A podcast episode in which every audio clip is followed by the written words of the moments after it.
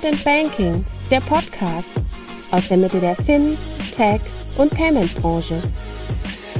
So wie bereits am Anfang der Folge angekündigt, haben wir ein besonderes Schmankerl, auf das ich hier viele, viele Wochen gewartet habe. Und zwar machen wir so eine Art Double Feature mit den Jungs von Payment and Banking, konkret ist der Jochen Siegert und André Bajorath. Ähm, vielleicht einmal so als kleiner Abriss, wie kam es überhaupt zu dem, zu der Nummer, dass wir jetzt hier irgendwie uns gemeinsam hingesetzt haben und gesagt haben, lass mal 30 Minuten über Krypto und so weiter reden. Kam alleine dadurch, dass äh, Julius und ich ja vor, keine Ahnung, über äh, einem Jahr dieses Projekt gestartet haben und äh, André, glaube ich, fleißiger Hörer der ersten Stunde war. Nämlich Julius hat mir irgendwie versucht, den Crypto-Space beizubringen und dann habe ich jeden Samstag von dem guten André eine, eine böse LinkedIn-Nachricht bekommen, so von wegen, ja, aber komm, das ist doch hier und hier und schönes Thema, aber so kann man es doch sehen. Und da kam immer sehr viel Input und da haben wir gedacht, eigentlich müssen wir diesen Input mal direkt hier in diesen Podcast verfrachten.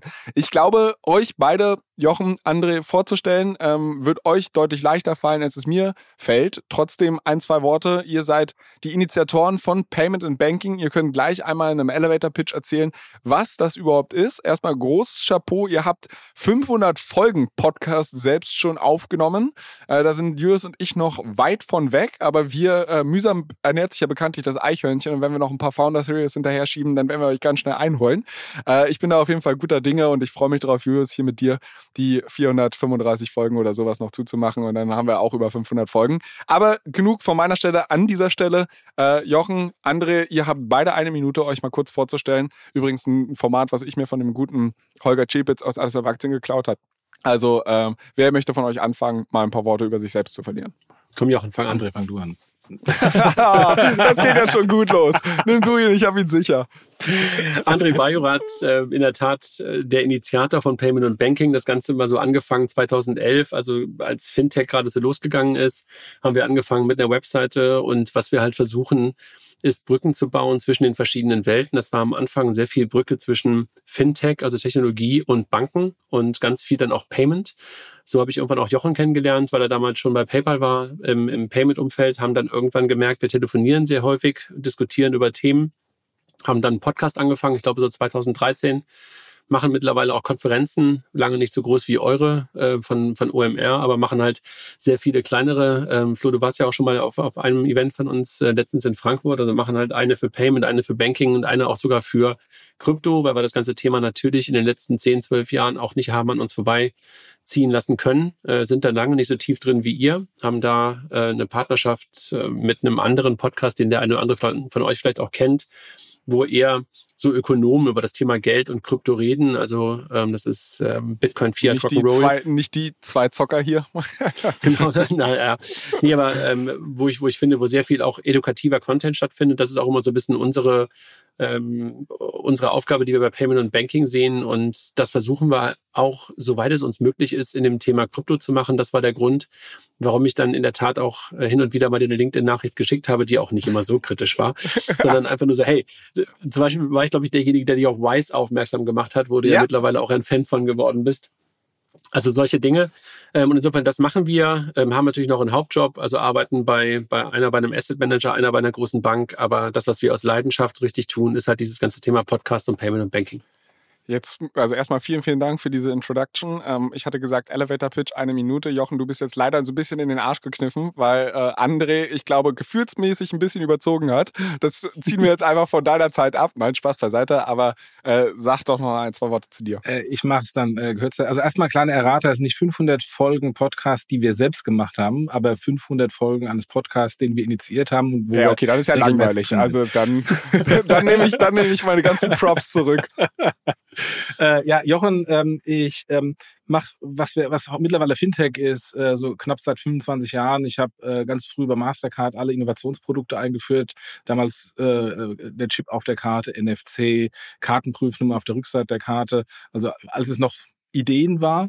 Ähm, äh, war bei PayPal, PayPal Europa mit, mit groß gemacht ähm, und ähm, war dann bei Bigpoint, Hamburger äh, Company, allerdings in Luxemburg ähm, und äh, habe da Payments verantwortet und habe dann 2013, war mal, glaube ich, der erste globale Bitcoin-Akzeptanz-Merchant. Einfach nur zum Test und zum Spaß. Und ich fand das alles total crazy. Aber weil es crazy war, wollte ich es ausprobieren ähm, und äh, viel, viel gelernt.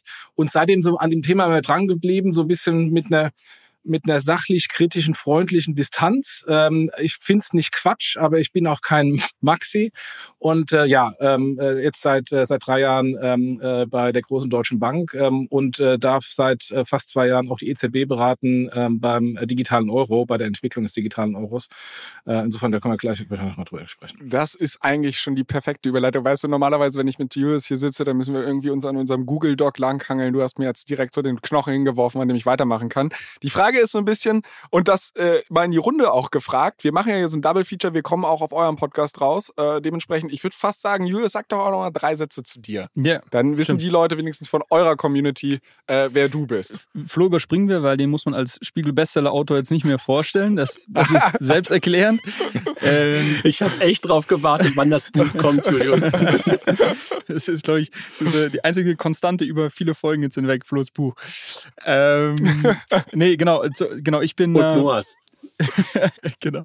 Ich habe ähm, zum Thema Krypto an der Uni gefunden. Ich hatte VWL im Bachelor studiert und äh, damals ähm, Eurokrise, Post-Finanzkrise, ähm, Bitcoin mehr noch unter dem Blickwinkel alternatives Währungssystem mir mal angeschaut in äh, mehreren Hausarbeiten und bin da so in dieses Crypto-Rabbit-Hole reingefallen, wie man so schön sagt. Ähm, habe dann äh, sehr früh von Ethereum erfahren. Äh, 2014 war das, kurz nachdem die das White Paper ähm, bekannt äh, gemacht haben und ähm, ja, habe das Team dann angeschrieben bei Twitter und dort ein bisschen unterstützt ähm, 2014, 15. Ähm, von daher glaube ich, die auch die Anfänge dieser ganzen Smart Contract äh, Blockchain Welt ähm, mitbekommen und über die Jahre jetzt ähm, ja mitverfolgt, viel investiert, ähm, war zwischenzeitlich mal ein paar Jahre in der Beratung ähm, und habe mich dann 2019 entschieden, aber wieder Fulltime auf den Kryptobereich zu fokussieren und ja, beschäftige mich mit den Themen, investiere dort viel in Tokens, aber auch in, im, im Venture-Bereich.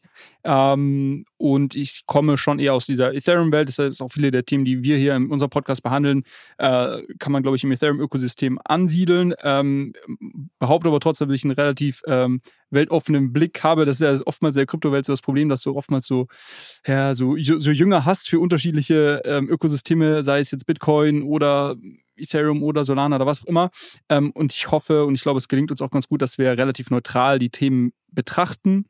Und äh, ja, schaue mir da viel an, bin in dem Ökosystem unterwegs, auf vielen Konferenzen ähm, und so weiter. Und Jetzt hast du Jetzt hast du eigentlich total vergessen, dass eines deiner Side-Hustles ist ja, den Pflegefall Florian Adomait hier irgendwie so ein bisschen im Crypto-Space zu betreuen und mir ein bisschen beizubringen, wie diese Welt so läuft. Aber ich finde äh, trotzdem ganz gute Introduction, was wir hier Aber so machen. Flo, baust du, ba- baust du gerade für Julius die ganze Zeit immer die, die, die Leiter wieder raus aus dem Rabbit Hole, in das er damals 2013 reingefallen ist? Nee, ich, ich bin, also ich nutze ja Julius für mich eher so ein bisschen als Trüffelschwein. Der kann da schön an der, an der Forefront irgendwie sich da mit den ganzen Themen auseinandersetzen. Wenn er irgendwie was ausgräbt, soll er mir mal irgendwann rechtzeitig Bescheid sagen. Das hat bisher auch ganz gut geklappt. So, er hat mich ja zu der, zum Arbitrum Airdrop qualifiziert. Das habe ich Julius zu verdanken. Deshalb, ich würde nicht sagen, dass es so profitabel war wie deine Hausarbeit, Julius, dass man dann zufällig so auf Ethereum stolpert, bevor es überhaupt live geht und dann ähm, auch früh dabei sein kann. Diese, diese ganzen Hype-Trends habe ich leider verpasst. Aber ich hoffe immer noch, dass wir den nächsten Bullenmarkt haben und dann schippere ich weiter und kann dann irgendwie in drei Jahren Privatier sein. Wenn ich mir die 500 Podcast-Folgen hier voll habe, dann äh, mache ich hier ein bisschen Cocktails am Strand und fertig. Aber gut, ich glaube, das ist genug des Persönlichen. Äh, lasst uns doch direkt mal in die Themen einsteigen. Jochen, du hattest es gerade so ein bisschen angeteasert. Ihr habt euch auch viel mit dem digitalen Euro äh, auseinandergesetzt. Und ich glaube, da so ein bisschen Frage in die Runde. Kann mir wirklich als Krypto-Neuling, und ich würde mich immer noch so bezeichnen, obwohl ich mittlerweile ein Jahr einen Podcast mache, mal jemand bitte den Wert oder den Sinn von dem digitalen Euro erklären? Weil ich habe mittlerweile durch die Reise, die wir bei Alles Coin gemacht haben, wirklich ganz viel über den Crypto-Space gelernt. Ich habe irgendwie festgestellt, dass äh, Blockchain-Anwendungen an den einen oder anderen Stellen echt viel Sinn ergeben. Aber irgendwie, wenn ich die, wenn ich die Idee des Blockchain-Spaces ja irgendwie diese Dezentralisierung mal in den Vordergrund stelle und auf der anderen Seite sagen wir, jetzt kommt eine Zentralbank und knallt jetzt eine, eine Währung, also das ist ja per se nicht dezentral. Wie passen diese Welten zusammen? Gar nicht. Ähm, also äh, es gibt es gibt einen Triggerpunkt ähm, und der ist äh, Libra und Diem. das war so ein Wake-up-Call bei den Zentralbanken nach dem Motto, oh, das sind Facebook-Projekte gewesen, ne? Genau. Und vor allem mit der Power, die dahinter steckt, also Facebook, Vodafone, PayPal, Mastercard und Co. Ähm, das hat dann so ein bisschen vielleicht für ein bisschen Angst gesorgt ähm, und diesen ganzen Prozess gestartet. Wir müssen da irgendwas als Antwort haben, um ähm, letztendlich das klassische Fiat-Geld ähm, und deren Existenz, dessen Existenz zu schützen, ähm, auch bisschen auch ähm, europäische Souveränität zu schützen, etc. etc. Und da wurde jetzt der digitale Euro oder angefangen zu evaluieren. Es ist ja noch gar, gar keine Entscheidung da, dass der kommt. Ähm, die Evaluationsphase ist mehr oder weniger durch. Es geht jetzt äh, nach Brüssel äh, zur Entscheidung, ob oder ob nicht. Also sprich, ob die EZB einen Auftrag bekommt, das dann auch zu bauen oder nicht zu bauen. Aber sonst hat es mit Krypto nichts zu tun. Das ist ein kein dezentrales Produkt. Äh, es ist ähm, nicht mal ähm, ähm, programmierbar in dem Sinne, wie wir das verstehen auf Ethereum und Co-Basis, sondern eher programmierbar wie ein Dauerauftrag programmierbar ist, also was wir schon seit etlichen äh, Zeiten haben. Es ist auf Basis der alten Infrastruktur und eigentlich eher ein europäisches Souveränitätsprodukt, ähm, das ähm, Bargeld in irgendeiner Weise digital zu machen und so ein bisschen die Abhängigkeit von internationalen Zahlverfahren zu reduzieren. Und vielleicht kann man noch ganz kurz ergänzen, im ersten Schritt halt auch für Retail-Customer gedacht. Exakt, ja. Und deshalb halt auch möglicherweise genau die Frage, Flo, die du stellst und zurechtstellst, was ist das überhaupt und warum? Noch ein bisschen schwer zu beantworten, also die Mehrwerte daraus zu finden. Ja. Ich glaube, wenn du es weiter denkst und wenn du das äh, nicht auf den digitalen Euro, sondern wenn du das Wort CBDC ein bisschen breiter machst und darüber nachdenkst, dass du eine CBDC möglicherweise dann im Wholesale, also sozusagen an Banken oder an Partner rausgibst und dann halt auch wirklich mit echtem digitalisiertem Geld unterwegs sein kannst, was von der Zentralbank gedeckt ist, dann glaube ich, bewegst du dich wieder in Richtungen, die wir heute wahrscheinlich teilweise bei Stablecoins sehen ähm, wo es auch wieder anfängt, Sinn machen zu können. Und äh, ob dann eine Blockchain dafür notwendig ist, welche auch immer, kann man immer noch sich, sich fragen.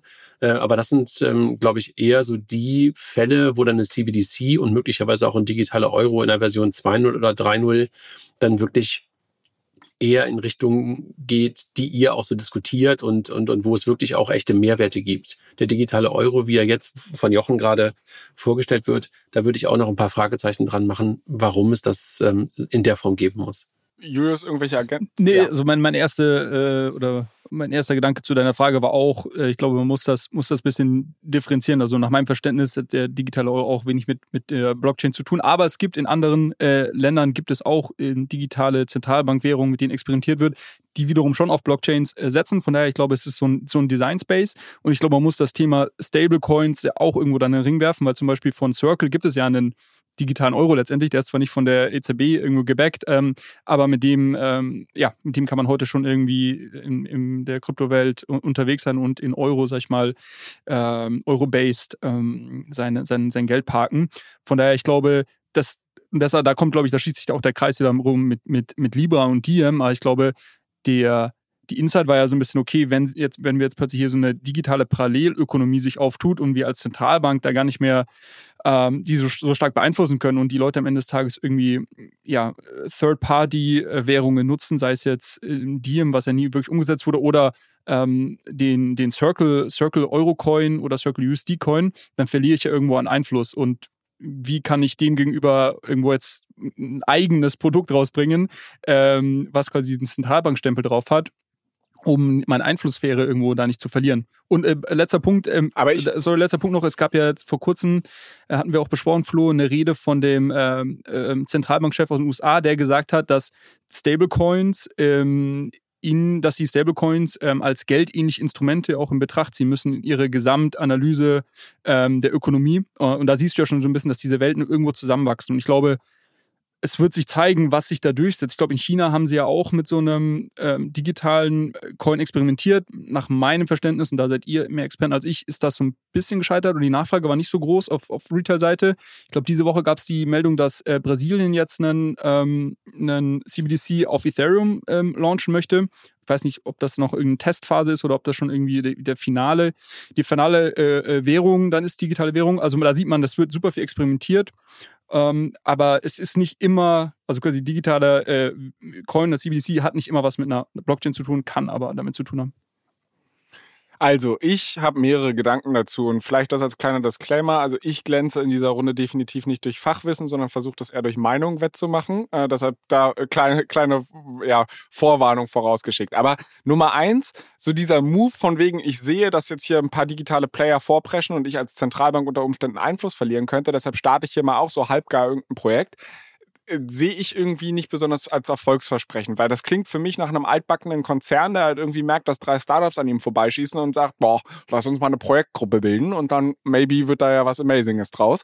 Äh, da fehlt mir irgendwie noch so ein bisschen die Fantasie, dass das funktionieren kann. Der zweite Punkt, den ich da jetzt auch mal in den Raum werfen würde, ihr redet die ganze Zeit über digitales Geld und ich bin ja komplett der Retailer, ne? Also wenn ich an digitales Geld denke, dann denke ich mir so, ja, okay, so what? Also ein Großteil meines meines Alltagslebens ist doch schon digitales Geld. Also ich habe eine EC-Karte und ich gehe irgendwo, ich kann mittlerweile bei meinem Dönermann hier um die Ecke, äh, schön, der mittlerweile, äh, gut, mittlerweile kosten Döner auch 10 Euro, aber ne, jetzt höre ich mich wie so ein alter Wutbürger an, aber äh, anyways, ähm, ich kann dann da kann ich jetzt ja schon digital bezahlen. Ich habe ein PayPal, ich hab, äh, kann irgendwie Überweisungen machen und keine Ahnung. Also ich glaube, der, der, der klassische Verbraucher, der kriegt gar nicht mit, dass Geld nicht digital ist. Und ich verstehe, dass aktuell unser digitales Geld darin besteht, dass es ganz viele private Banken gibt, die im Endeffekt halt große Tabellen haben, indem sie sagen, oh, Flo hat jetzt X ausgegeben und das müssen wir ihm abziehen. Und ein anderes, eine andere Bank sagt dann, oh, hier ist jetzt irgendwas angekommen und da muss ich irgendwas draufrechnen und da führen alle irgendwie ihre Datenbanken und fertig. Aber ich frage mich jetzt halt noch, wenn, wenn, wenn das nicht Blockchain-basiert ist, weil da würde ich den Wert noch verstehen, wenn wir eine Zentralbankwährung machen, die halt Blockchain-basiert ist, die so, so ein bisschen wie USDC, wenn das nicht auf einer Blockchain basiert, sondern einfach nur die, die, wir verlagern diese Tabelle, von der ich gerade gesprochen habe, einfach zur, zur EZB oder zu wem auch immer und der führt dann, also wo zur Hölle ist da der Sinn? wir müssen, wir müssen bei dem ganzen Thema aufpassen. Und ich finde dein, deine, ähm, deine Sicht des normalen Endkunden da eigentlich sehr wichtig. Ähm, wir müssen aufpassen von der Krypto-Community, sie sagen, ja, die, e die, die Zentralbankwährungen werden äh, weggehen.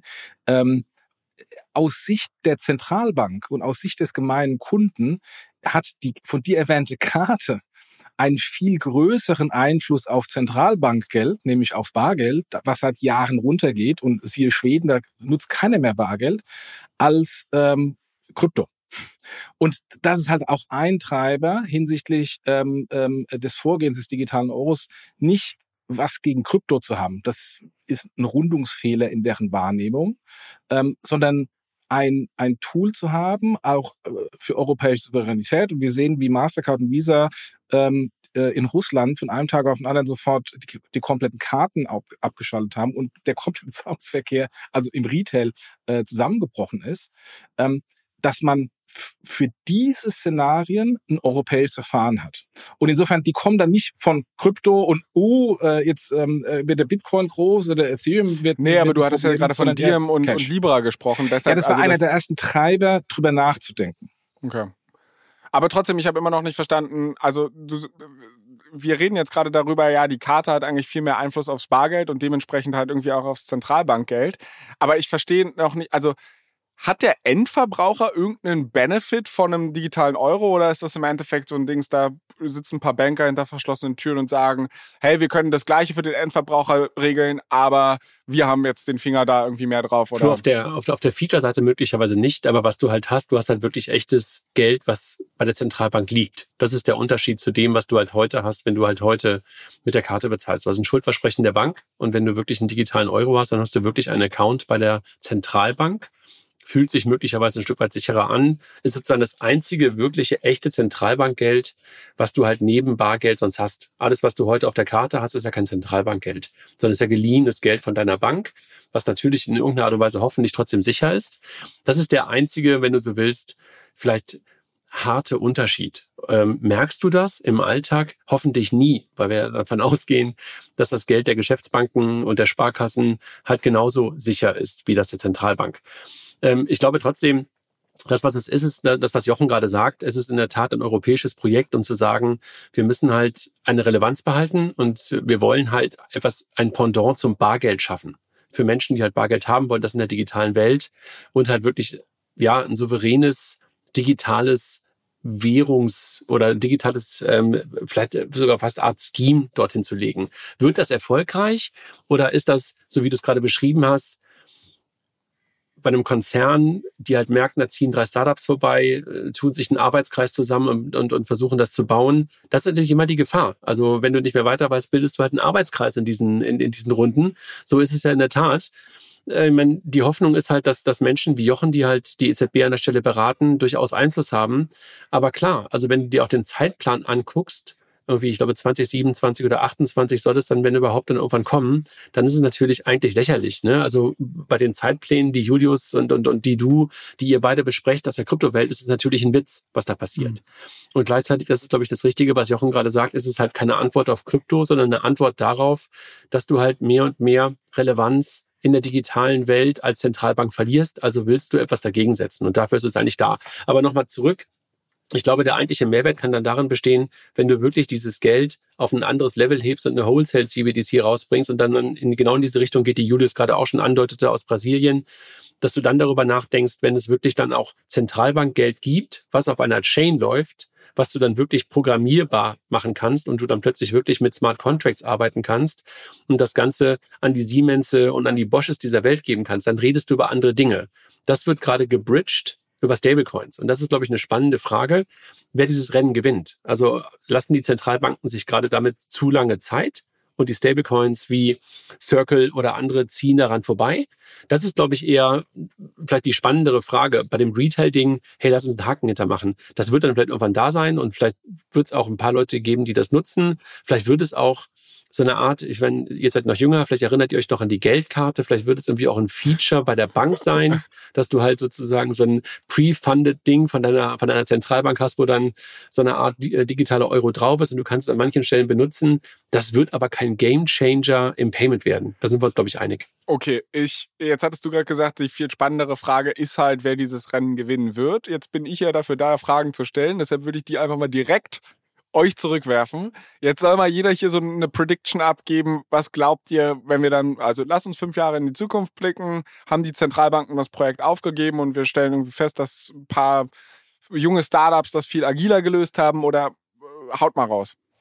Ich, ich würde jetzt nicht alle auf einmal. Jetzt keine Prediction, einmal, ich würde keine Prediction, aber ich würde, würde vielleicht viel mehr äh, darauf aufbauen, äh, weil ich glaube auch, das ist der spannende Bereich und da wird ja aktuell auch schon ähm, äh, ein bisschen experimentiert. Jetzt zuletzt gab es ähm, gab's News, da gab es einen Zwischenbericht von diesem Projekt, wer ist das, Mariana, äh, ja, Mariana, wo einige Zentralbanken zusammen mit der äh, Bank für internationalen Zahlungsverkehr gemeinsam genau dieses Szenario testen und, und schauen, okay, wie können wir denn, wie können wir denn das, ähm, das Settlement ähm, zwischen unterschiedlichen digitalen Währungen ähm, gewährleisten und möglichst effizient machen. Und die wiederum schauen gerade, okay, wie können wir dafür ähm, eine Blockchain nutzen und sogar äh, ein Konzept nutzen, was du vielleicht aus der DeFi-Welt mittlerweile kennst, Fro, ähm, sogenannte AMM, also Automated Market Makers. Ähm, das finde ich wiederum, finde ich wiederum ganz, ganz interessant, weil was du das Problem, was du ja hast, wenn du jetzt diese ganzen äh, ähm, Silo-Lösungen hast, sage ich immer, wenn jetzt jede Zentralbank da ihr digitales System baut, dann wird ja wieder um die Kommunikation zwischeneinander ähm, erschwert. Und da kann natürlich die Blockchain irgendwo schon helfen oder Blockchain Rails, sage ich mal, helfen, dass du halt irgendwie miteinander gut kommunizieren kannst und halt vor allem so Themen wie Settlement und sowas effizienter machen ähm, kannst. Das ist jetzt keine Prediction, aber ich, ich also ich habe von diesem Projekt gelesen, ich finde es interessant, aber da stecke ich wiederum zu wenig im, im, ja, im, im Payment Stack irgendwo drin. Deshalb würde mich da super ähm, eure Einschätzung interessieren, Jochen, André. Ähm, wie seht ihr das? Habt ihr davon Wind bekommen? Ähm, ist, das, ist das so mal wieder einer, der irgendwie 5000, okay, äh, wir, wir probieren uns mit der Blockchain aus oder ist das wirklich ein bisschen ernst gemeinter mittlerweile? Merkt ihr, was hier gerade passiert? Weißt du, der Kollege Schnürschuh hat vor irgendwie einem halben Jahr ein paar Predictions gemacht. Wir haben letzte Woche mal einen Recap gemacht. Er hat festgestellt, er steht eigentlich ganz gut da mit seinen Predictions und jetzt hat er Angst, sich weiter aus dem Fenster zu lehnen und so einen, so einen astreinen Track Record zu versauen. Aber äh, Julius, ich sehe, was du tust, aber ich lasse es dir durchgehen. Jochen, willst du? Ja, ich kann mal anfangen. Also äh, fünf Jahres Predictions im Payment sind relativ einfach in fünf Jahren passiert gar nichts. ähm, also relevant und groß passiert in fünf Jahren nichts. Payment ist ein extrem langsam bewegender Riesentanker und da musst du mit lang, längeren Zeiträumen rechnen. Also in fünf Jahren keine Chance. In, in eher im Kontext zehn Jahren kann durchaus was passieren, ja. Ähm, aber ähm, werden das nicht Bank, nicht Zentralbankwährung sein? Glaube ich nicht. Stellt euch mal, setzt, versetzt mal in die Position des äh, Treasurers von Siemens, von Daimler. Ähm, glaubt der oder hofft der auf ein Circle? Ähm, ob Circle existiert und seine Milliarden, die er hin und her schiebt, ähm, äh, stabil genug sind bei Circle? Garantiert nicht. Ähm, das heißt, die warten auf Zentralbankwährungen wie Circle, um da ihren Corporate-Zahlungsverkehr drüber abzuwickeln. Insofern, es wird aus meiner Sicht wie in allen Bereichen coole, innovative Startups geben, die zeigen, in welchen Weg es geht, ähm, die dann vielleicht auch in, in kleinen Nischen weiterentwickeln, aber um die großen Volumen, de, den großen Massenzahlungsverkehr zu bekommen, also bezweifle ich zumindest in unseren westlichen Ländern, ähm, dass das ähm, in der DIFA-Welt passiert. Wenn wir über ähm, Entwicklungsländer reden, ganz andere Situation, aber die großen westlichen Länder werden auf den großen westlichen Zentralbankwährungen ähm, ihre Programmierbarkeit abwickeln und nicht auf den Circles oder wer auch immer dann noch kommen mag. Ich würde da, ich, ich würde da vielleicht auch ganz kurz einmal reingrätschen. Also ich verstehe, woher du kommst und ich kann mir auch nicht vorstellen, dass Siemens da den großen Sinneswandel, wobei die ja schon recht innovativ sind. Ne? Ja, ja, absolut, absolut. Hab, ja, ja. Die haben ja irgendwie mit ihrer Blockchain-Anleihe oder was sie da auch immer ja. gemacht haben, äh, fand ich ja irgendwie ganz cool. Nur ich glaube, ähm, schau dir mal an in den USA zum Beispiel, was da die Firmen sind, die wirklich mega Value Creation gemacht haben am Aktienmarkt. Das sind dann alles Unternehmen, die in den letzten weiß ich, also mal Apple rausgenommen, ne, die gibt's schon ein bisschen länger, aber so ein Facebook ist halt irgendwie ein sehr junges Unternehmen, Nvidia auch erst in den 90ern gegründet, Amazon erst in den 90ern gegründet und so weiter. Also wir haben eine Riesengarde an Milliarden Unternehmen, die so Digital Natives sind, sage ich mal, und die halt, ähm, und ich könnte mir vorstellen, dass lass die Companies, die jetzt 2010 gegründet wurden, ja, die schnell wachsen, die vielleicht mal die Rolle eines Siemens einnehmen können, die werden ein ganz anderes Mindset haben, als das aktuell wahrscheinlich der Treasurer bei Siemens hat. Pro, äh, Grüße gehen raus an die Person, die das da macht. Äh, also wirklich, das ist jetzt nichts Persönliches, aber du verstehst, was ich meine, ne? André, du wolltest aber äh, irgendwas ganz noch kurz, ganz kurz. Auch die, auch die Treasurer von den großen Dotcoms sind an sich mindestens genauso risikoavers wie der risikoaverseste Banker. die Companies sind cool, innovativ, die Treasure garantiert nicht. Okay. Also okay, ich, ich, ich mache nicht ganz einen Haken dahinter und deshalb ist es ja gut, dass äh, Jochen und ich nicht eine Person sind, sondern durchaus auch unterschiedliche Meinungen haben. Ich glaube, dass es ähm, durchaus sein kann, und ich meine, es liegt einfach daran, wie ein Stablecoin gebackt ist. Ja. Und das hören wir ja gerade und sehen wir ja, und das wird Julius mir mit Sicherheit auch recht geben, wenn so ein Circle nicht ein BlackRock dahinter hätte, dann würde das mit Sicherheit auch nicht irgendwo bei einer SAP oder bei anderen irgendwie stattfinden. Da da aber so jemand hintersteht, mit einem Money Market Fund, der halt kurzlaufend ähm, da drin ist und möglicherweise sogar, wenn wir auf Mika gucken, die das ganze Thema ja dann auch regeln wird, mit 30 Prozent Cash-Reserven dahinter steht, dann kann ich mir durchaus vorstellen, dass es durchaus doch eine Relevanz haben könnte für große Corporates weil das ganze Thema wirklich sich sehr, sehr sicher anfühlt und sie das auch kennen. Money Market Funds sind nichts, was große Corporate Treasurer nicht auch ansonsten ähm, in ihrem Treasury aus, einsetzen würden.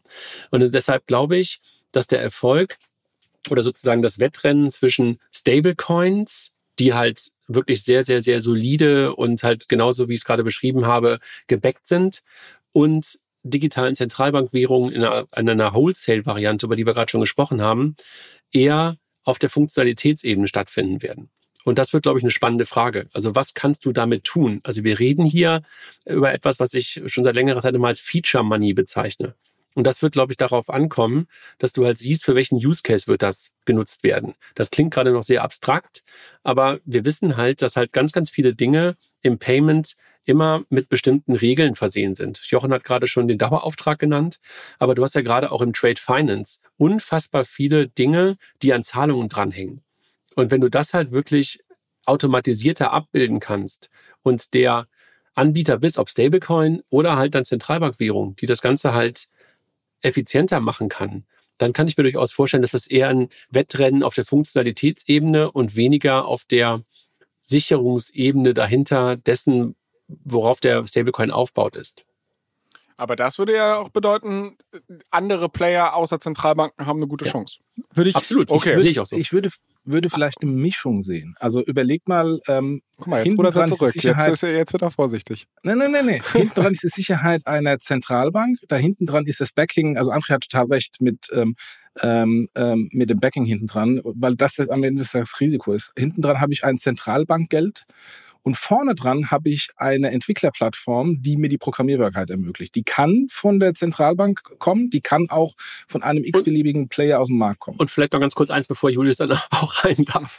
Ähm, was, du ja, was du ja schon hörst, und, und das habt ihr mit Sicherheit ja auch schon, ich glaube, das habt ihr sogar schon mal besprochen, ist, dass der Circle durchaus mittlerweile schon auch bei der, bei der Zentralbank, bei der Fed angefragt Exakt. hat, nicht selber ein Zentralbankkonto führen zu können.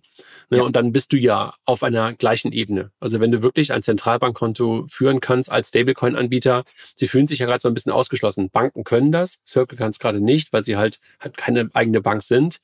Aber wenn, du in diese Richtung gehst, dann musst du ja noch nicht mal mehr, in Anführungszeichen, einen Money Market Fund dahinter haben, sondern lässt das Geld halt selber auf dem Zentralbankkonto liegen und dann bist du auf einer ganz anderen Ebene. Ja, den Punkt wollte ich, wollte ich eben auch noch erwähnen. Also ich, ich könnte mir vorstellen, dass wenn so etwas klappt in den nächsten Jahren, dass du dann auch diesen Trust-Faktor eben auf den Stablecoins, die nicht von Zentralbanken ähm, selber, sag ich mal, äh, rausgeben werden, trotzdem trotzdem bekommst, vielleicht auch dann für große Corporates damit, ähm, das irgendwo auch, ähm, ja, das zu nutzen letztendlich. Ähm, und vielleicht noch, um, um, doch auch auf deinen Punkt zurückzukommen, Flo, mit einer Prediction. Äh, Jochen hatte gesagt, äh, äh, das bewegt sich alles sehr langsam, in den nächsten fünf Jahren passiert gar nichts. Das wiederum sehe ich halt als Chance dafür, äh, für Stablecoins wiederum, die ja, äh, ja, sag ich mal, sehr heute schon sehr programmatisch sind und natürlich ähm, sehr schnell auch, auch wachsen können, sobald irgendwie der, der Demand da ist. Und ähm, ich glaube eher, dass die zurückgehalten werden dann von der, ähm, von der Regulierung, ähm, wenn das dann irgendwie ein politisches Thema dann, dann wird. Ähm, aber ich glaube, ansonsten ist das eigentlich die große Chance für, für Stablecoins, äh, jetzt einfach mal loszulaufen und Leute werden das nutzen und Leute werden damit Dinge bauen und irgendwelche Unternehmen werden auch angefangen, anfangen, das zu adoptieren. Und ähm, wenn du da mal irgendwann über diese kritische Masse hinwegkommst, dass, dass, dass dem Ganzen eine, eine gewisse ähm, Vertrauen ähm, gegeben wird, dann kann das schon sehr, sehr rasant auch wachsen. Also das, das wäre jetzt so meine Prediction, das sehe ich als, als Chance für die Stablecoins. Ähm, aber, aber ja, schwieriges, schwieriges Thema. Ich, na gut, dann würde ich sagen, wechseln wir das Thema. äh, und zwar, du, du hast gerade auch schon gesagt, äh, dass Unternehmen diese ganze Sache ein bisschen adaptieren werden. Und ich habe hier auf meinem Zettel stehen, dass wir auch ein bisschen über diese Julius, wir hatten schon darüber gesprochen, SAP bastelt da irgendwas mit Stablecoins im Hintergrund oder beziehungsweise man kann jetzt, da ist Payment integriert und ihr könnt es mir gleich gerne nochmal erzählen, was da ganz konkret passiert und warum ihr euch alle drei gewünscht habt, dass wir vielleicht nochmal darüber sprechen. Wer möchte loslegen? Das kann Jochen irgendwie am besten.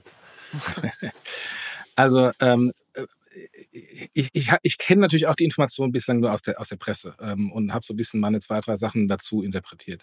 Also was, was SAP gemacht hat, ist im Grunde eine, eine Plattform zu bauen in Kooperation mit, ähm, mit, mit Circle, also USDC und, und, und, und EuroC, ähm, dass ich ähm, darüber äh, Zahlungen verarbeiten kann. Was, was für ein Problem löst das? Äh, auf der einen Seite Programmierbarkeit, auf der anderen Seite habe ich natürlich dann sofort ein Instant Settlement. So, und das Interessante ähm, bei, also ich umgehe dieses ganze Swift-Korrespondenzbanksystem mit allen bekannten Herausforderungen. Das heißt, irgendjemand drückt auf ein Knöpfchen, sagt, ich will überweisen und die Person auf der anderen Seite hat, zack, das Geld auch sofort Exakt. da. Was gleichzeitig, ganz kurz, was gleichzeitig natürlich auch zu einem unglaublichen Risiko führt, Flo, musst du dir auch immer drüber im Klaren sein. Also, dass da zwischendurch momentan immer noch Latenzen sind, äh, hat ja auch etwas mit Prüfung zu tun. Ja, okay, du erzählst mir hier, äh, Wise, total geiles Modell. ja, ich feiere das hier ab. Äh, predige überall von wegen, dass, glaube ich, über 50 Prozent der Transaktionen in Echtzeit passieren und jetzt sagt er mir, das ist gar nicht so gut. Danke nee, das habe ich nicht gesagt. Das ich nicht. Das ist nicht gut, sondern ich habe gesagt, es gibt Gründe dafür, dass gerade im großen Corporate äh, Treasury oder im Corporate Payments durchaus zwischendurch keine Real-Time Settlement stattfinden, weil du einfach äh, manchmal Prüfungen machen musst. Also ich meine, es gibt halt sowas wie Geldwäscheprüfungen, die da mal stattfinden und Sanctions-Prüfungen, die da mal stattfinden und da brauchst du manchmal einfach ein bisschen Zeit. Also das musst du natürlich irgendwie auch als Stablecoin versuchen, in irgendeiner Art und Weise auch abzu, abzubilden. So, sorry, Jochen, dass ich unterbrochen habe. Das ist aber, glaube ich, schon manchmal echt relevant. also wir haben Instant Settlement. Ich glaube, da waren wir stehen geblieben. ja, und, und es macht einen Unterschied, ob es eine 25 Euro Transaktion ist oder eine 500 Millionen Transaktion. Wenn die 500 Millionen weg sind, ähm, hm. also ähm, das ist das, was, was, ähm, was sie damit bezwecken. Ähm, interessant ist es eben aus der SAP-Sicht, ähm, weil SAP äh, auf der einen Seite die kompletten Integrationen, die ERP-Systeme äh, der großen Konzerne hat. Dann hat SAP ein, ein Treasury-Cockpit. Das heißt, ich als CFO, Treasurer kann darüber meine ganzen Cashflow-Planungen, die ganzen Steuerung der ganzen Banken machen. Und ähm, was eigentlich, äh, finde ich, am spannendsten äh, ist, weil da komme ich aus dem Segment her, bevor ich zur Deutschen Bank gewechselt bin. SAP hat den Marktführer im Supply Chain Finance gekauft, ähm, eine, eine Plattform namens Taulia. Das ist, wo große Konzerne, also multinational Großkonzerne, ihre Lieferanten bezahlen und äh, die früher bezahlen gegen Skonto. Also im Grunde so eine Art Factoring und Reverse Factoring. Ähm, ich habe Zahlungsziele als kleiner Lieferant in, in, äh, in Sache äh, Lieferung von sagen wir mal 90 Tagen und über die Plattform bekomme ich das Geld morgen und nicht in 90 Tagen. Zahl dafür eine Gebühr. So und wenn ich diese ganze Wertschöpfung mir anschaue, plus hinten dran jetzt äh, die Möglichkeit, den Zahlungsverkehr zu machen, ist es natürlich eine nicht unspannende Value Proposition, die SAP da zumindest ähm, ähm, hat. Ähm, ob sie das hinbekommt, ob die ähm, Großkonzerne dem Ganzen vertrauen, etc., etc., das wäre eine andere Geschichte, aber zumindest ist da ähm, eine Möglichkeit, end-to-end, -end, äh, angefangen vom Treasury über die äh, Lieferantenfinanzierung, die Lieferantenrechnung bis hin zur, zur Abwicklung des Zahlungsverkehrs ähm, das Ganze A, Programmierbarkeit, äh, äh programmierbar zu machen und ähm, über ähm, rein technische Prozesse vollkommen zu automatisieren ähm, und deswegen halt auch viel effizienter zu gestalten. Was ich ganz spannend finde an der ganzen Nummer, ich habe auf der Finance Forward Conference äh, den Mac, Max Ammond äh, interviewt und der ist seines Zeichens ein SAP-Urgewächs, sagt man das? Naja, anyways. Aber auf jeden Fall Gestein. Äh, Urgestein, danke, danke. Ähm, der halt äh, im Endeffekt halt bei der SAP gearbeitet hat, dann irgendwie gesagt hat, ich gründe und der hat dieses Taulia gegründet, hat es dann an SAP zurückverkauft und macht witzigerweise jetzt eine Company, die heißt Centrifuge und die macht ja. eigentlich genau das gleiche, was Taulia ja. macht, nur halt Blockchain-basiert. Ja. Ähm, das ist ganz witzig, dass jetzt äh, SAP dann aber einen eigenen Vorstoß macht. Wahrscheinlich wird, wird er seine nächste Company dann auch an SAP verkaufen. Ich weiß es nicht, aber äh, mal schauen. Also ich hatte auf der letzten, auf der letzten Banking Exchange habe ich auch das Thema eigentlich auf die, auf die Bühne bringen wollen, ähm, ob SAP halt den Banken den Zahlungsverkehr klaut oder das ganze Banking klaut. Jochen hat es ja gerade schon angedeutet, dass SAP halt eine unglaubliche Macht hat bei den Treasurern von Großkonzernen durch das ganze Treasury Cockpit, durch das Taulia, durch, durch Ariba, durch ein paar andere Dinge. Und wenn du halt jetzt, und das, da bin ich völlig bei Jochen, ähm, wenn du den Closed Loop schließen kannst und den Zahlungsverkehr auch noch darüber abgewickelt bekommst, hast du halt eine unfassbare Macht. Und es ist wirklich eine Frage von, Trust, aber halt auch wieder von Convenience und deshalb von Funktionalitäten dessen, was dieses Geld dann darstellen kann. Das finde ich halt auch an der Stelle schon, was ich ja vorhin schon sagte, zwischen Stablecoin und CBDC, wirst du halt auch hier sehen. Also diese tiefe Integration finde ich super spannend. Also das ist wirklich echt, ähm, für mich, für mich war das in den News, die wir letzte Woche da auch aufgenommen haben, wirklich die, das Highlight, was SAP da momentan tut. Aber da vielleicht auch nochmal, also ich hatte Julius ja ziemlich gegrillt, glaube ich, da beim letzten Mal, wo wir drüber gesprochen haben, äh, weil meine, meine äh, Frage war so ein bisschen, ja, okay, cool, die, dass sie den, den Zahlungsabwicklung halt ownen wollen, verstehe ich. Ähm, ich hatte damals nicht so richtig verstanden, ja, warum muss das unbedingt Blockchain-basiert sein, sondern hat er halt quasi so in den Raum gestellt, na mein Gott, du kannst ja theoretisch auch einfach eine Banklizenz dir holen und kannst halt die Zahlungsabwicklung wahrscheinlich auch einfach so machen. Ähm, ist, die Frage ist, was ist der einfachere Weg, was wird schneller auf In Industry Adoption stoßen und so. Aber ihr habt jetzt nochmal so ein bisschen reingebracht, diese, diese Programmierbarkeit ist für euch da der Gamechanger. Also das, das Thema Bankflow haben sie ja nicht gelöst, weil sie ja einfach mit allen Banksystemen integriert sind. Über APIs, über alte Schnittstellen. Das funktioniert ja wirklich schon gut bis also mittelgut bis sehr gut. Ähm, aber das ganze Thema wirklich das, was ähm, hinten dran noch hängt und was du mit dem Geld verknüpfen kannst, ist, glaube ich, da der, der wirkliche Mehrwert. Und deshalb sehe ich da wirklich echt ein ja, äh, geiler Move. Und Julius, ich äh, sehe dich die ganze Zeit hier nur nicken. Das ist schon hart, ne? Ja, ich habe hab zwei, zwei Gedanken äh, dazu. Der, also der erste Gedanke, den hatte ich schon in unserer Episode damals äh, ähm, dir auch gesagt, Flo, was ich, was ich spannend finde in der Sache ist, dass SAP jetzt auch auf eine Public Blockchain, also auf Ethereum aufsetzt, um das Ganze umzusetzen und nicht, weil wir haben ja jahrelang auch immer wieder von ähm, unterschiedlichen ja, äh, Experimenten in, auf Private Blockchain oder auch, auch Ripple, äh, genau, und, und ähm, da gab es unterschiedliche Lösungen und deshalb äh, finde ich, das finde ich das sehr interessant, auch jetzt gepaart mit anderen News, wie zum Beispiel, dass, dass Brasilien jetzt da auf, auf Ethereum auch diesen äh, CBDC aufbauen möchte und so weiter. Und das finde ich schon interessant, weil ich glaube, ein großer ähm, Vorteil ist eben schon von diesen, sag ich mal, neutralen Layer, den so eine, so eine Blockchain letztendlich darstellt, dass du natürlich auch, äh, du hast die ganzen Vorzüge, äh, Programmierbarkeit, ähm, äh, dass es modulare Systeme sind ähm, und so weiter, aber natürlich auch irgendwo die, äh, die, die Transparenz und die Sicherheit äh, darin, dass das irgendwo ein dezentrales System ist ähm, und äh, halt nicht einfach nur eine, eine Anführungszeichen Blockchain, aber letztendlich ist es ein Konsortium von drei Unternehmen, die in ihre Datenbank reinschreiben können, wo, worauf sie Lust haben. Ne? Und dann ist das Ganze ein bisschen witzlos. Ähm, das finde ich cool. Und ein anderer Gedanke, den ich hatte, und das geht jetzt ein bisschen weg von dem Thema SAP, aber äh, grundsätzlich ähm, auf, das, auf, dem, auf das Thema Payment auch zurückzukommen. Krypto hat es ja sehr stark gestartet mit Bitcoin auch aus einem äh, aus einem Payment-Narrativ. Äh, ich glaube, so Bitcoin am Anfang, hatte gesagt, ich bin über zum Thema gekommen als, sag ich mal, alternatives Währungssystem. Da sind wir super stark von weggekommen. Ähm, jetzt sehen wir gerade, jetzt gibt es unterschiedliche Bestrebungen, wieder das Thema Payment bzw. Settlement ähm, dafür Blockchains zu, zu nutzen auf der Zentralbankebene, ähm, aber jetzt auch hier im, im quasi Wholesale-Bereich. Im, Im Retail-Bereich ist es ja, glaube ich, Krypto als Payment ziemlich tot, würde ich sagen, fairerweise. Ähm, ich habe äh, in letzter Zeit öfters wieder Pitches von Startup, Startups gesehen, die gesagt haben, guck mal, warum nutzen Leute noch Venmo oder PayPal? Hier müssen wir doch die Blockchain jetzt irgendwo reinbringen. Äh, so wirklich erfolgreich hat das noch, hat das noch keiner gemacht. Ähm, Im Bitcoin-Bereich wird viel, viel probiert mit Lightning. Ähm, aber das, da muss man sagen, hat ähm, Krypto äh, oder die ja, Blockchain-basierte Lösungen haben da irgendwie noch nicht so wirklich Zugang gefunden im, im Retail-Bereich jetzt als Payment-Lösung. Nicht zuletzt, glaube ich, auch, weil es ein UX-Thema ist. Ähm, und natürlich auch ein Kostenthema. Äh, Flo, du erinnerst dich ähm, an deine ersten Transaktionen auf Ethereum, wo du mich hier was? angeschrien hast im Podcast, ähm, was das soll.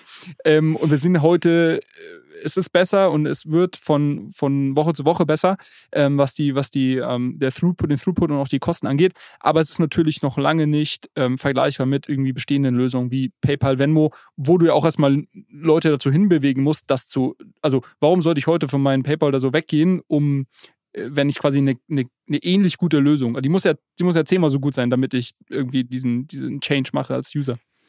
Julius, ich bin begeistert. Vielen, vielen Dank, weil du, ich hatte so ein bisschen Sorge, ich, schiele hier immer so ein bisschen auf die Uhr. Und wir hatten uns vorher so vorgenommen, lass mal 30 Minuten quatschen. Wir haben die Zeit schon langst über. Ich schieb's einfach auf den Elevator-Pitch von Andre.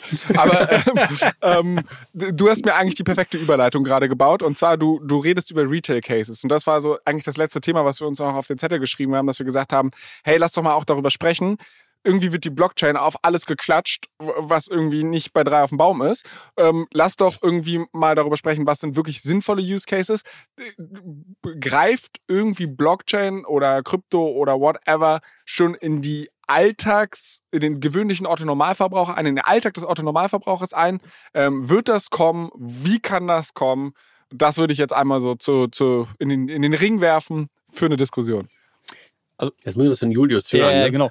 äh, ähm, also, Flo, also, Blockchain ist ja grundsätzlich erstmal eine, eine Backend-Technologie. Das heißt, idealerweise würde ich sagen, ähm, und ich glaube, anders geht das auch gar nicht, wenn wir wirklich über irgendwo eine breite Anwendung ähm, oder eine ja, breite Anwendung von, von Blockchain in unterschiedlichen äh, Use Cases ähm, sprechen, wirst du das nicht mitbekommen und wirst das auch wahrscheinlich gar nicht so spüren als, als End-User. Äh, ich glaube, ansonsten, aber heute sind wir an dem Punkt, wo du es noch sehr stark spürst, wo du eine Wallet brauchst und so weiter. Und ich glaube, das ist ja genau Teil des Problems, warum wir, warum man da ähm, viele, viele User gar nicht, gar nicht für gewinnt, weil es einfach viel zu komplex ist und, ähm, und nicht, sag ich mal, dem Standard-Match, den du heute schon hast, an Convenience. Ähm, das heißt, wir werden es, glaube ich, nicht merken. Ähm, ich glaube schon, dass die Blockchain trotzdem oder Blockchain, unterschiedliche Blockchains äh, in Zukunft den Alltag von, von mehreren äh, Leuten irgendwo berühren. Ich glaube aber, dass wir eher die Adoption auf der, was wir jetzt als Wholesale äh, bezeichnet haben, eher auf der Seite sehen als auf der Retail-Seite. Ähm, auf der Retail-Seite glaube ich, dass wir es auch eher über äh, sag ich mal, eine NFT-Technologie sehen, als jetzt über irgendwelche Tokens, äh, die ich, also ich glaube nicht, dass, dass ähm, jetzt irgendwie Millionen von Leuten sich, sich gegenseitig ähm, Tokens ähm, ähm zuschicken, ähm, und, sondern, sondern eher, dass man vielleicht noch über diese ganzen Collectibles, äh, Marketing-Themen für die, äh, die NFT-Technologie genutzt werden kann, dass man eher darüber Exposure auf eine Blockchain hat, ohne dass man es vielleicht unbedingt mitbekommt. Über irgendwelche Trading-Karten, über Games und so weiter gibt es ja ganz viele unterschiedliche Anwendungen. Äh, ist das heute schon der Fall? Hat es auch gefragt. Auf gar keinen Fall. Also heute ist das eine äh, zum Großteil eine in sich geschlossene Bubble von den Leuten, die wirklich äh, im Alltag äh, Exposure zu, äh, zu irgendwelchen Blockchain-Anwendungen haben. Aber ähm, ich glaube, es tut sich auch viel. Ähm, so Stichwort Real-World Assets, also Tokenisierung von, von Assets auf einer Blockchain. Gibt es ja viele, viele Finanzunternehmen, ähm, die ja sehr bullish drauf sind, die da große, viel drauf setzen, große Teams aufbauen. Ähm, und ich glaube, dass wir in dem Bereich, ähm, also du hast von, von Anleihen gesprochen, Real Estate gibt es Versuche irgendwie, also Immobilien auf eine Blockchain zu packen und so weiter. Da wird sehr viel ausprobiert. Aber ich glaube, dass wir in dem Bereich auch viel Innovation sehen werden. Und ich glaube auch sehr stark daran, dass, dass der, der DeFi-Bereich ähm, sehr starke Anwendungen finden wird. Wir haben ja gerade mehrere Beispiele gehört, wo wir gesagt haben, okay, Blockchain schön und gut, der wirkliche Mehrwert kommt über diese ähm, Programmability und, und die Modularität der Systeme. Und in dem Bereich ist halt DeFi unglaublich stark, weil es letztlich so ein Plug-and-Play-System ist, wo du quasi man spricht immer von diesen Lego-Steinen, die du dir zusammenbasteln kannst, die du lustig bist. Und wenn du erstmal gewisse Funktionalitäten hast, gewisse Liquidität im Markt hast, ähm, dann glaube ich schon, dass das ähm, sehr interessant sein kann. Geht das, äh, äh bist du happy mit der Antwort, Flo, oder? ich, bin, ich, bin, ich bin begeistert. Du musst dich jetzt mit den beiden hier rumschlagen, weil, weil, weil die davon halten. Also, Wie seht ihr das denn? Dann, ich glaube, ich glaube, Nee, ich glaube, Julius, du hast natürlich völlig recht, wenn du halt über Technologien sprichst und über Infrastrukturtechnologien, Basistechnologien, dann finden die halt in der Regel nicht wirklich so die große Anwendung auf der Retail-Seite. Also du siehst sie nicht, du spürst sie nicht. Und ich mache immer schon seit Jahren eigentlich immer den Vergleich, dass für mich das ganze Thema Blockchain mal irgendwie so ein bisschen so gehypt war, ähnlich wie das mal bei Linux war und man gesagt hat, Linux wird Microsoft verdrängen. Haben wir auch nicht gesehen, sondern Linux hat sich halt irgendwo als Technologie natürlich irgendwie völlig etabliert als, als Unix und so weiter, gerade auf der Serverseite und auch auf einigen Rechnern wie den ganzen Macs. Aber wir haben es nicht gemerkt. Hat das Microsoft irgendwie geschadet, was man am Anfang so gedacht hat? Nee. Hat es Han Solaris tot gemacht? Ja. Ne, das ist sozusagen ein anderer Case. So, was will ich damit sagen? Damit ist sozusagen kein Retail-Brand rausgeflogen. Das wird, glaube ich, beim Thema Blockchain auch nicht so sein, sondern wir werden, glaube ich, in der Tat diese Technologie benutzen. Du wirst das Thema Tokenisierung haben von Real Assets, bin ich auch bei dir. Wird das irgendwer merken beim Kauf dieser Real Assets nachher? Glaube ich nicht. Ja. Du wirst kein Wallet mehr brauchen. Das Ding wird verpackt, wie ein normales Asset heute auch verpackt wird. Du wirst es in deinem ganz normalen ob es ein Depot ist oder wo auch immer du das dann lagerst, äh, genauso lagern wie halt heute. Das werden wir sehen. Das siehst du ja auch gerade an den ganzen äh, Bitcoin und Ether ETFs, die gerade irgendwie gefeilt worden sind in den USA. Da merkst du ja, dass dieses Themen, dass diese Themen sozusagen gerade zusammenkommen. Mein, mein Punkt, den ich eigentlich auch so ein bisschen mit der, mit der Frage ja auch so versucht habe rauszu, rauszubekommen, dieser ganze NFT-Hype. Glaubst du das wirklich? Also glaubst du wirklich, dass wir dann in irgendeiner Art und Weise dort was sehen werden, dass wir wirklich im Alltag, also ich habe ja Kinder, ne, und die sind in so einem Alter, wo ich sagen würde, da beginnt, also die sind ja noch mehr Natives Digital als ich, weil ich bin das ja schon gar nicht mehr. Die sind das ja wirklich. Die sind mit dem Thema noch nirgendwo in Berührung gekommen. Ja, und die sind halt irgendwie den ganzen Tag mit ihrem fucking Handy unterwegs. Kann ich gut finden, kann ich schlecht finden, ist aber nun mal so. Und sind auf allen digitalen Plattformen unterwegs. Haben die irgendwo schon mal Berührungspunkte dazu gehabt? Kein Stück. Das sind jetzt Mädels, vielleicht sind das nicht so die Gamer, wo das vielleicht irgendwie gerade schon so ein Stück weit drin ist. Aber das ist echt, das, das macht mich so ein bisschen manchmal verrückt, oder was heißt verrückt? Nee, verrückt werden werde ich darüber nicht, aber das macht mich manchmal so ein bisschen ratlos, wenn ich dann immer höre, ey, du brauchst irgendwie da noch ein Wallet und das NFT da zu speichern und brauchst irgendwie, keine Ahnung, wie deine Self-Storage, um da den Coin zu speichern. Das ist doch echt Nerdshow. 100 Prozent. Und ich glaube, du hast gerade schon so ein bisschen das, das Problem, warum sie wahrscheinlich damit noch nichts zu tun hatten. Und man muss auch sagen, NFT, glaube ich, hat, ist nach wie vor in einem super frühen Stadion. Ähm, äh, das ist das Problem. Also du brauchst Wallets, du brauchst irgendwie du musst erstmal Geld von deinem, äh, sag ich mal, Sparkonto äh, irgendwo on-gerammt bekommen in deine Wallet rein. Also das ist ja allein schon ja, Nightmare für ganz, ganz viele Leute. Ähm, und ich glaube, solange du solange diese Probleme bestehen und diese Infrastruktur nicht, nicht wirklich steht, ähm, wird das auch nicht kommen. Aber ich glaube, im NFT ist halt sehr spannend, weil du halt dieses, dieses Thema ähm, Ownership und, und Digital Scarcity halt irgendwo abbilden kannst. Und ich glaube schon, dass es da für viele Use Cases gibt. Ähm, und, und letztendlich, ja, Gaming, man denkt jetzt irgendwie immer an, an weiß ich nicht, Counter-Strike oder irgendwie an so, so, so Computerspiele, aber Gaming ist ja viel breit. Das geht ja auch, ich weiß nicht, also ich persönlich spiele wirklich sehr wenig, aber wenn man sich mal so einen App Store ein bisschen anschaut und rumscrollt, da ist ja ganz viel irgendwelche weiß ich nicht, irgendwelche Tiere, die du hast, mit denen du irgendwelche Abenteuer erlebst. Und man kann sich halt schon vorstellen, es gibt ja ganz viele Items, die du in, innerhalb dieser Games hast. Ja? Und ähm, sehr viele Leute sind gerade bestrebt, äh, dahingehend zu schauen, okay, wie kann ich hier irgendwo das Thema NFT oder die, die, die Blockchain reinbringen um auch so ein und auch wieder so ein Trust Factor reinzubekommen. Es gab äh, letztens eine Meldung, ich glaube, es war von Panini, das war von irgendeiner Sammelkarte, äh, dass sich Leute darüber gewundert haben, warum es keine Glitzersticker mehr gibt. Und dann haben die äh, das Unternehmen ein bisschen Research gemacht und hat rausgefunden, dass die Mitarbeiter am Band, die die äh, Päckchen äh, zusammen, die Karten in Päckchen gelegt haben, dass die sich immer die Glitzersticker rausgenommen haben. Äh, und du, du, hast jetzt lauter Schüler, die ihr ganzes Taschengeld für irgendwelche Sticker ausgeben. Und du hast aber Zero Insights darin, wie viele Glitzers gibt es überhaupt, äh, wer hat die, sind die überhaupt vom Markt und so weiter. Also ich glaube schon, dass du auch so eine gewisse Trust äh, durch, durch eine Blockchain, so einen gewissen Trust auf, auf solche Themen jetzt äh, irgendwie Digital Collectibles reinbekommst. Ähm, und das kann natürlich auch im ganzen Gaming-Bereich interessant sein viele Leute sagen, ja, okay, wir brauchen den Ownership-Charakter, weil jeder möchte irgendwie, äh, wenn ich jetzt, weiß ich nicht, irgendeine App spiele, auf irgendeine App auf meinem Handy habe oder ein Computerspiel spiele und ich da irgendwie meinen Charakter hochlevel, am Ende des Tages ähm, ist das nichts wert, weil ich kann es irgendwie nicht weiterverkaufen oder der gehört nicht wirklich mir. Und ich, da bin ich immer so ein bisschen vorsichtig bei dieser Ultra-Finanzialisierung oder ich weiß nicht, ob das ein deutsches Wort, aber Financialization von, von Sachen, wo du sagst, okay, ich weiß jetzt nicht, ob irgendwie zwölfjährige Kids, die einen, einen, irgendein Spiel auf ihrem Handy spielen, ob die jetzt halt den Charakter hochleveln, weil sie damit Geld verdienen wollen. Ich glaube nicht und ich weiß auch nicht, ob es so smart ist, diesen, äh, ja, diesen monetären äh, Aspekt immer so in den Vordergrund zu stellen. Ähm, das heißt, da bin ich noch nicht so sold, äh, ähm, aber ich glaube, ich glaube schon, dass, dass es viele Anwendungsfälle für NFTs gibt. Also heute ist noch super, super früh, gar keine Frage. Auch das ganze Thema Profile Pictures, Flo, wir hatten es letzte Woche in der Folge diskutiert, bin ich sehr zurückhaltend. Äh, ich habe da 2021 den Hype auch mitgenommen, aber einfach, weil es mich an 2017 erinnert hat, ICO-Boom, da lag so ein bisschen das Geld auf der Straße und war es irgendwie blöd, wenn du nicht mitgemacht hast. Ähm, aber ich habe auch. So wie ich. aber ich habe auch äh, alle meine NFTs oder fast alle bis auf ein paar, die ich irgendwie lustig finde, dann auch wieder verkauft, sehr zeitnah, weil ich sag mal, mir war das schon klar, dass irgendwie in ein paar Jahren die Leute nicht irgendwie da 20, 30, 40, 50.000 Dollar teilweise für irgendwelche Bilder ähm, zahlen werden. Es gibt ein paar Ausnahmen, die eher, glaube ich, in diesen Kunst, so Kunstcharakter haben. Die werden auch, glaube ich, langfristig, äh, da wird es einen Markt für geben. Da gibt es Leute, die das sammeln werden. Das sind aber viel, viel kleinere Kollektionen. Ähm, aber so, sag ich mal, 99 Prozent der Kollektionen, die wir irgendwie gesehen haben, äh, denen schreibe ich keinen Wert zu. Und das war, glaube ich, jetzt einfach mal ein. Aber Julius, glaubst du denn, äh, glaubst, glaubst du denn an das ganze Thema Tokenisierung von Kunst und dann sozusagen dort daraus wiederum Tokens oder möglicherweise sogar NFTs zu machen?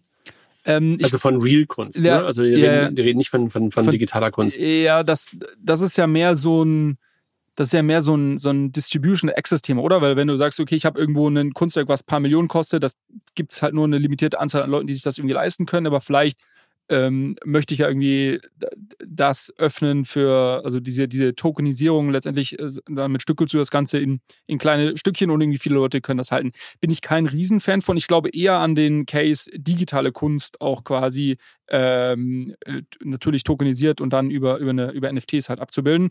Da gibt es ja, also im ganzen Bereich Generative Art, da gibt es ja tut sich viel ähm, und, und ich, das ist auch der Bereich, wo ich NFTs irgendwie heute mit am, am interessantesten finde.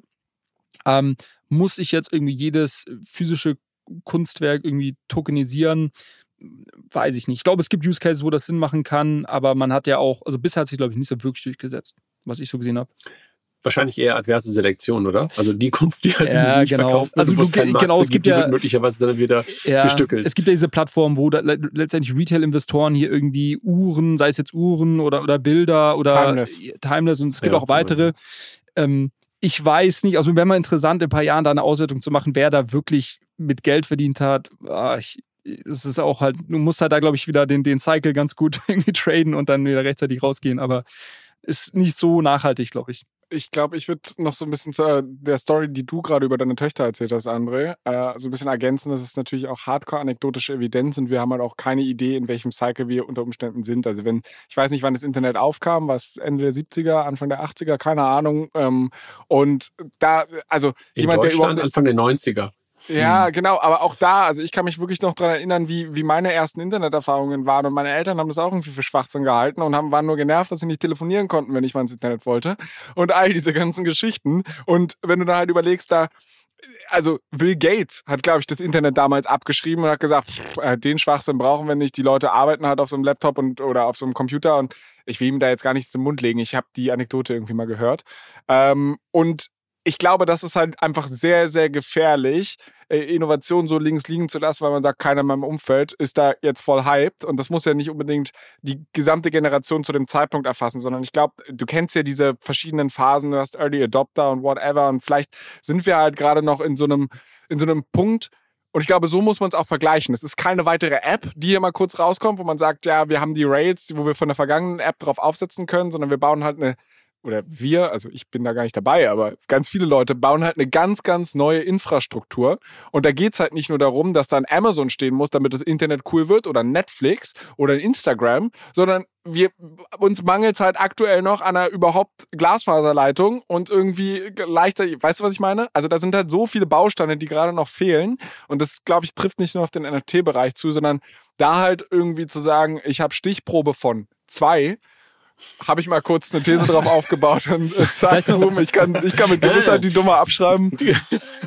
Du hast recht, ne? Du hast natürlich recht und gleichzeitig war das natürlich jetzt nicht die Evidenz auf zwei, sondern einfach die Frage, sehe ich das überhaupt? Und dann gucke ich halt immer auf die beiden deshalb, weil die natürlich nochmal deutlich, deutlich näher an den ganzen digitalen neuen Dingen dran sind, als ich es bin. Ja. Das ist sozusagen so meine, meine Mini-Evidenz plus dem, was ich um mich, in meiner Bubble um mich herum wahrnehme und das auch nicht viel dazu. Da so Julius, bevor du jetzt be bevor du jetzt zum nächsten Nein, nein, nein, also, ich will noch wir, ich will wir noch machen kurz, jetzt hier noch ein äh, wir machen noch ja, du darfst noch kurz, aber das ist der letzte Zyklus, aber dann äh, müssen wir irgendwie auch ja, aber da wäre meine, meine Prediction, ich, weil wir vorhin diese fünf Jahres diese fünf Jahreszeitraum angesprochen hast, da wäre meine Prediction ähm, André, wenn du in fünf Jahren gut, dann sind deine Töchter älter, aber vielleicht gibt es ja Cousinen, Cousins, die noch ein bisschen jünger sind.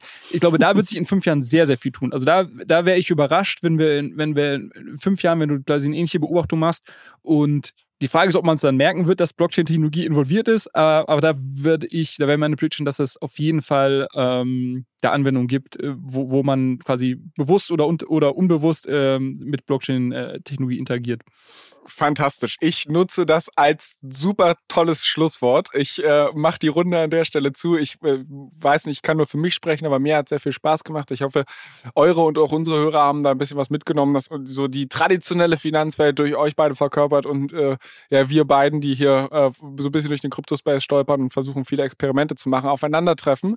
Naja, Austausch hat mir sehr viel Spaß gemacht. Ich fand es cool, mich zwischenzeitlich auch mal zurücklehnen zu können. Dass andere da halt ein bisschen Julius gegrillt hat, finde ich super. Können wir gerne weiter so machen. Ähm, ich wünsche euch ein, ja, äh, viel Erfolg weiterhin mit eurem Podcast. Ich glaube, wir werden uns definitiv das ein oder andere Mal auf der ein oder anderen Krypto-Konferenz der Finance for, der ähm, BEX oder whatever über den Weg laufen.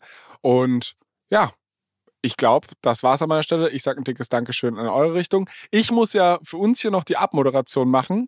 Ähm, das würde ich an dieser Stelle einfach mal ganz kurz tun. Äh, bitte, bitte äh, bewertet doch diesen Podcast auf Apple und Spotify. Das gilt natürlich für beide Podcasts. Also wir finden ja jetzt in beiden Channels statt. Also ja. lasst einfach Mach auch wirklich für Abmoderation. Alles gut. Genau, genau. Also wir machen einfach fünf Sterne für. Es ist Podcast-Liebe hier. Bitte fünf, fünf Sterne für alle. Redet mit euren Freunden darüber, äh, dass es hier zwei ganz tolle Podcasts gibt, die immer wieder Krypto-Themen auch streichen, streifen. Ähm, wenn ihr Fragen konkret an Julius und mich habt, könnt ihr uns die gerne schicken an allescoin-pod. Das ist unser Instagram-Account, das ist auch unser Twitter-Handle. Wir sind auf LinkedIn erreichbar. Ähm, und während ja, du das gesagt glaub, hast, Flo, wurde Ripple nicht als Security deklariert und ist 30 Prozent äh, direkt mal durch die Decke gegangen. Hab ich, auch ja, ja. ich, auch, ich wollte es gerade schon sagen, Julius. Ich habe es auch mal eine Viertelstunde Jetzt oder sowas versauen die mir hier meine Abmoderation. Aber gut, das ist noch ein schöneres Schlusswort. So, Männer, ich wünsche euch was. Tschüss, ciao. Tschüss. Ciao, ciao.